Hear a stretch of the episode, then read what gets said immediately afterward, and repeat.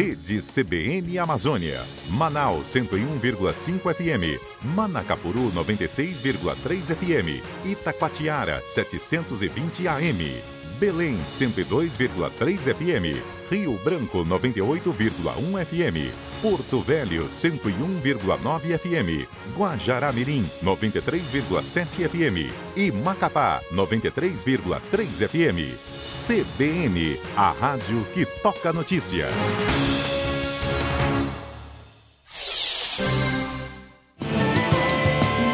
Estação CBN.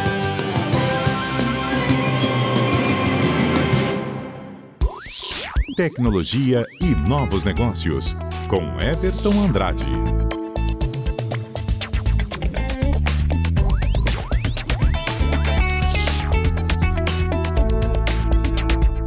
1h35, horário aqui de Rondônia, já estamos ao vivo com Everton Andrade, coluna Tecnologia. Hoje nós vamos falar sobre especialistas que apontam que haverá um colapso nas áreas de TI e inovação pós-pandemia. Everton, como fica isso? Boa tarde. Oi, boa tarde, Leiliane. Boa tarde a você que está nos acompanhando. Pois é, é essa sensação de que a gente está tudo colapsando, né, para usar a palavra da moda, também foi para a área de TI, porque principalmente para quem está empregando, a gente tem percebido cada vez mais falta desses profissionais, né?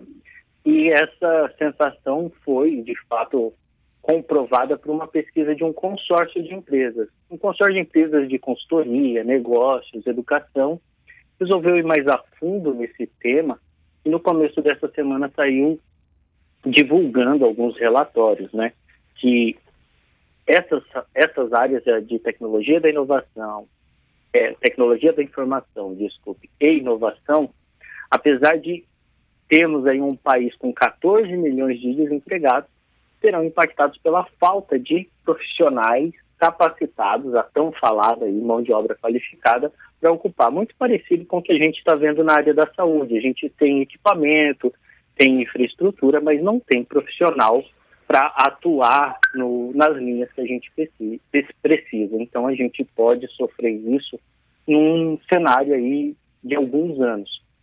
Essa pesquisa falou ali, mostrou que é, há três anos atrás a gente tinha uma demanda de 100 mil vagas na área de tecnologia da informação. Já agora, em 2021, estima-se que isso vai chegar a 200 mil, é, 200 mil cargos aí a serem ocupados sendo abertos. Então, são novas vagas de profissionais que a gente precisa. E para 2024, acredita-se que esse número vai chegar a 300 mil vagas. Então, é muita demanda e num período muito curto, ainda mais no setor de inovação. Porque às vezes muita gente trata como sinônimo, né? Tecnologia da informação e inovação, mas inovação a gente pode é, inovar em qualquer segmento. A gente pode inovar no campo, a gente pode inovar é, na nossa padaria, a gente pode inovar num serviço que eu presto em um salão de beleza.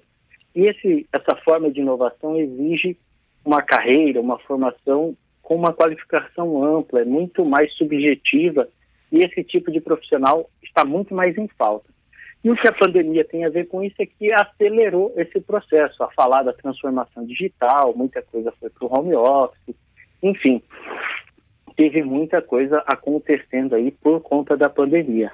E para além dessa aceleração que foi notada, né, esse consórcio de empresas também verificou que os grandes empresários, foram escutados de mais de 300 empresários, estão interessados em ampliar os investimentos na área de TI, inovação e capital de risco.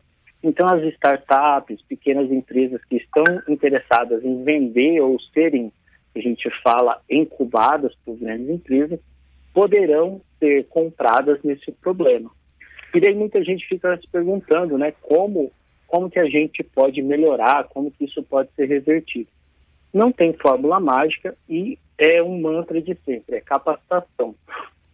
A longo prazo é necessária uma capacitação de muito mais do que simplesmente abrir vagas de curso superior na área de TI aí que tem ciência da computação, rede de computadores, análise de desenvolvimento de sistemas e diversas faculdades, recebeu uma reformulação de currículos básicos, incluindo aí raciocínio lógico, um maior poder de abstração das, das crianças e do adolescente, a capacidade de fazer conexão de ideias, é, capacidade de trabalhar em equipes heterogêneas. Então, isso tudo é necessário para o profissional de hoje.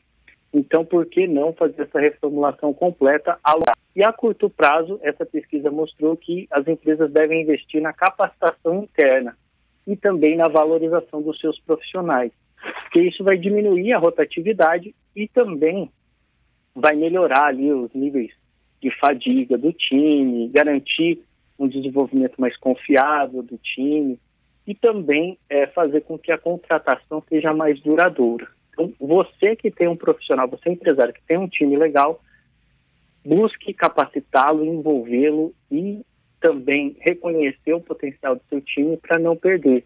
Porque um outro ponto também apontado por essa pesquisa é a fuga de cérebros que a gente fala. Muita gente saindo de uma empresa, indo para empresas maiores e até muitos profissionais de TI saindo do Brasil. A gente vê uma fuga muito grande porque no exterior esse profissional é muito melhor reconhecido, as condições de trabalho são melhores e a gente consegue aí é, trabalhar melhor, mas é, sem, sem ter, às vezes, o desgaste que ele teria aqui no Brasil.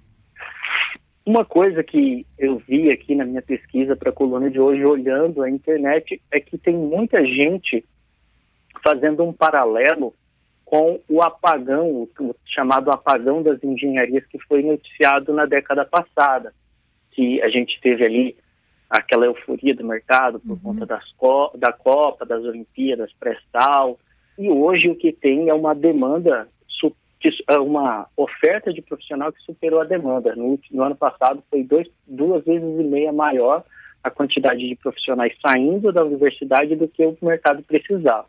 Mas eu vejo que é uma situação um pouco diferente, porque o setor de TI e inovação são independentes dessa euforia. A gente não precisa de grandes obras de infraestrutura. Inclusive, o setor da inovação cresce muito quando não tem esses investimentos.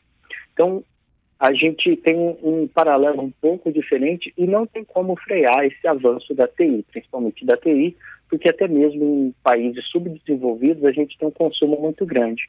Então, apesar de existir um evento parecido na década passada, acho que esse evento deve ser levado um pouco mais a sério, para que a gente não perca os cérebros dos profissionais capacitados e também capacite quem está em formação no momento.